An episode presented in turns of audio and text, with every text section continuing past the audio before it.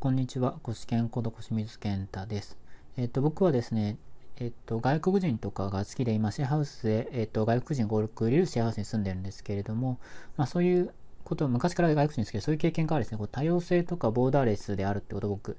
は、え大切にしていまして、で、それで、そんな時にですね、えー、中継間多動性障害っていうのを、まあ、過去に受けまして、そんな経験からこういう社会に馴染めないような人たちがすごい気になってまして、そういう人たちが、ま居場所を作れるようになるですね、えー、サポートをしている、えー、今仕事にしています。ということで、そんな経験から今日は不安で眠れないっていう人ですね。こういう人がなかなか次の一歩踏み出せないっていう人が楽に動き出せるようになる思考方法について紹介していこうというふうに思います。で、まずこの話をしようと思った理由はですね、あの、俳優の竹中直人さんって方、結構個性派俳優なんですかね。って言われてると思うんですけれども、そのインタビュー記事見てすごい感銘を受けたんですよね。なんで今日紹介しようと思うんですけれども、あのー、やっぱりこの記事の内容もやっぱりこの尖ってるんですよね。で、面白いコメントがそのベテランになんてなりたくないっていう一言があるんですけれども、竹中さんってもう結構、もう、今何歳なんですか ?50 歳とかなんですかね？まあ大御所の方に入ってくると思うんですけど、まあ僕あんまテレビ詳しくないですけど、それでも知ってるくらいですから、多分、あなたも知ってると思うんですよね。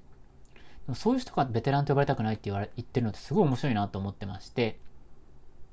その中でさらに面白かったのが、何十年も演技をしてる今でも彼は不安でいつも仕事の前は眠れないっていう趣旨の話をされてたんです。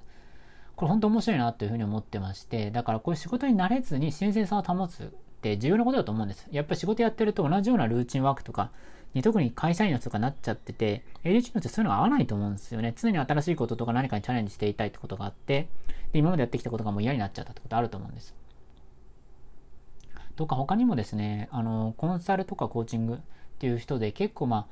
あ、あ、この人ってこういうタイプなのねみたいな感じに決めつけて、なんかノウハウとかもやり、こう当てはめようとする人が多いんで、こういう人も新鮮さもないと思うし、本当にあの ADHD を教えるのに合わないと思うんですよね。まあ、ADHD のその前提が何が ADHD の特性なのかってことが分かってないと何が個性なのかもそもそも分かんなくなっちゃいますよね。で、本当に人間でバラバラなんで ADHD でさえですね、そのある一定のワーク者が適職に当てはまるってことは僕はないと思っていて、やっぱりみんなそれぞれ興味が全く違うし、やっぱり個性は違うんですね。だから、もちろんある程度あるんですよ、その ADHD の成功法則みたいなのは。でもやっぱり一概に当てはめることはできないなと思ってまして、まあ、だからこそ僕やりがいがあるし、僕の存在意義があるとは思ってるんですけれども、まあ、とにもかくもそういうですね、まあ、新鮮さを保ってのはやっぱり大事なことだと思うんですよね。でしかも面白いのが竹中さんってそのよく芝居で言われるその台本の、事前の台本読みとか役作りってことほとんどしないらしいんですよね。で、これもサボってるってことじゃなくて、本当にその役になりきるために結末がどうなるのか知らない方がいいっていうふうにもおっしゃってるんですね。つまりその場での、あの、竹中さんの価値観の場合は大事なことっていうのは、緊張感とか、まあ、もしくは新鮮さだというふうに思うんですよね。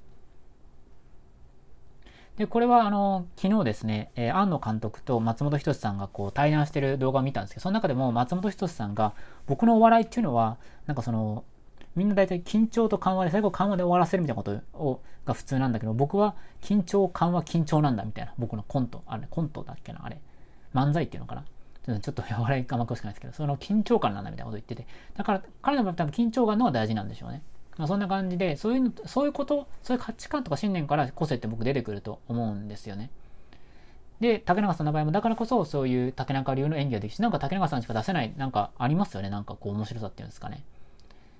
で、やっぱり竹中さん不安で眠れない場合っていうのはやっぱりこう、今までやったことは芝居とか挑戦とかあったらある程度予測できちゃうので不安になるってことはないと思うんです。でも常にいつもとこう同じならない、同じにならないようにですね、新しいこと取り入れようとやってるからこそ不安っていう感情もつきまとうと思うんです。だから不安で動けないってことじゃなくて、今では、あ、すいません。で、そうなんですけれども、えっと、ただ不安だから動けないってことじゃなくて、今では俳優さんだけじゃなくて、絵本作家とかマルチに活動されてるみたいなんですね。なんで、あの僕みたいにですね、こう、昔、僕の昔の僕みたいに、あの、現実逃避して動けないって低次元なレベルじゃないんですよね。でもきっと思うと思うんです。なんでこんなに、松本さん、あ、松本さんじゃない、えー、っと、あれ？松本さんじゃなくて、あれ？名前が飛んじゃった。えー、っと、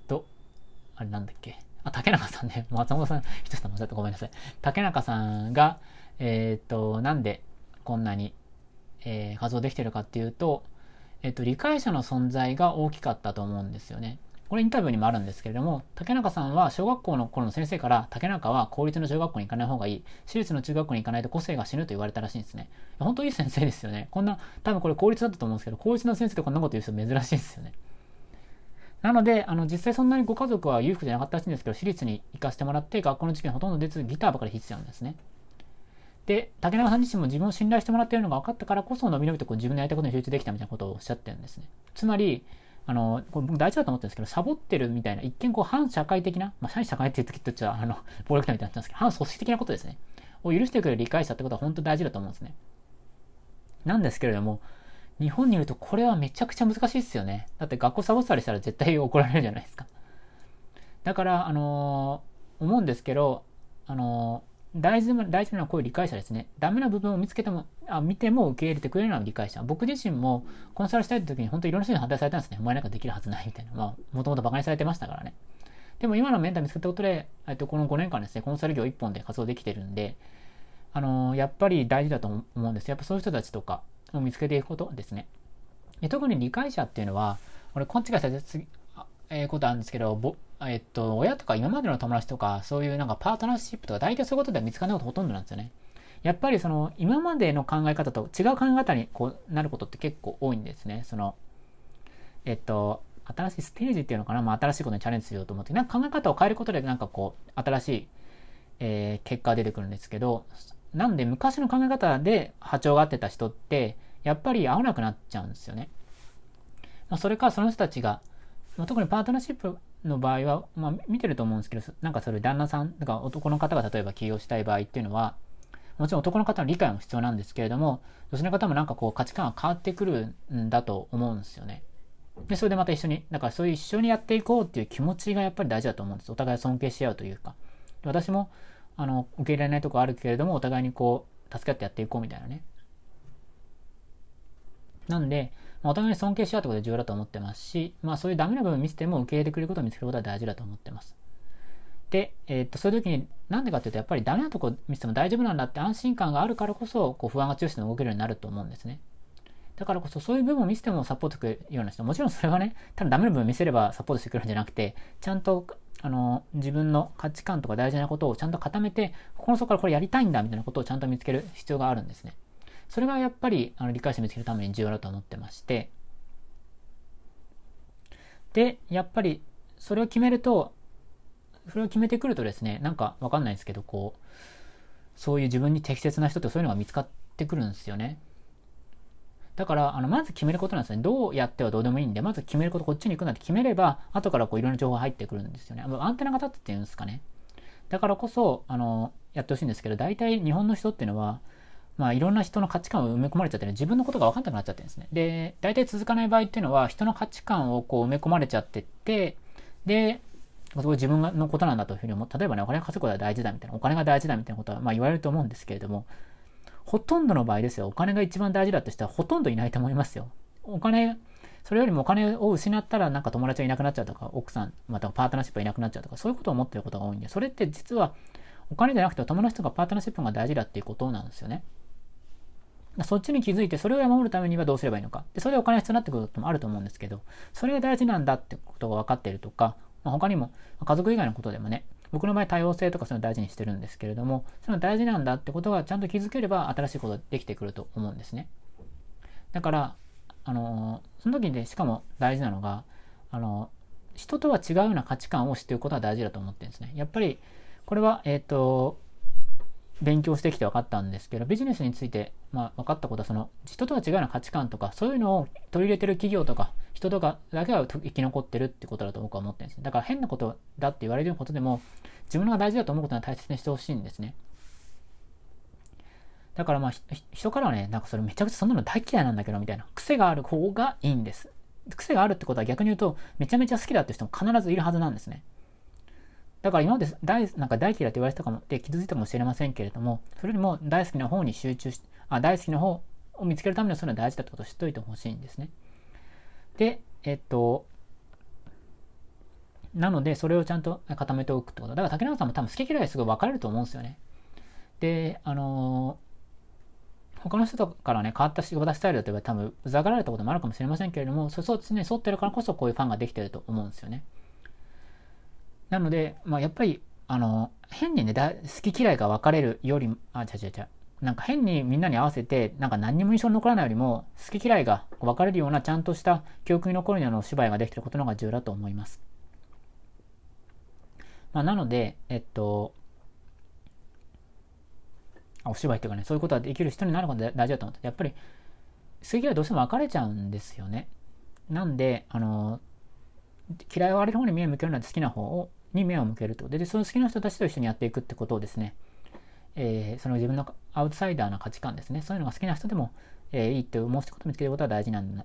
だというふうに僕は思っています。まあ、ということでまとめますと、えっ、ー、と、不安で動けない人っていうのは、えっ、と、まあ、一言で言うと、あの、やっぱりまあ、不安をね、明確にするってことも大事だと思うんですけれども、あの、それでもね、不安で動けないってことあると思うんです。で、そういう時はやっぱり理解者の存在が大事だと思ってます。で、そのためには、理解者を見つけるには、やっぱり自分が何を大事にしてるかとかね、そういうことを明確にしていくことですね。で、そういうことを伝えていくことですね、人に。人にやっぱ伝えないとわかんないんです。もちろんね、そんなの何みたいな感じになることもあると思うんですけれども、あの、その中で見つけていくってことなんですよね。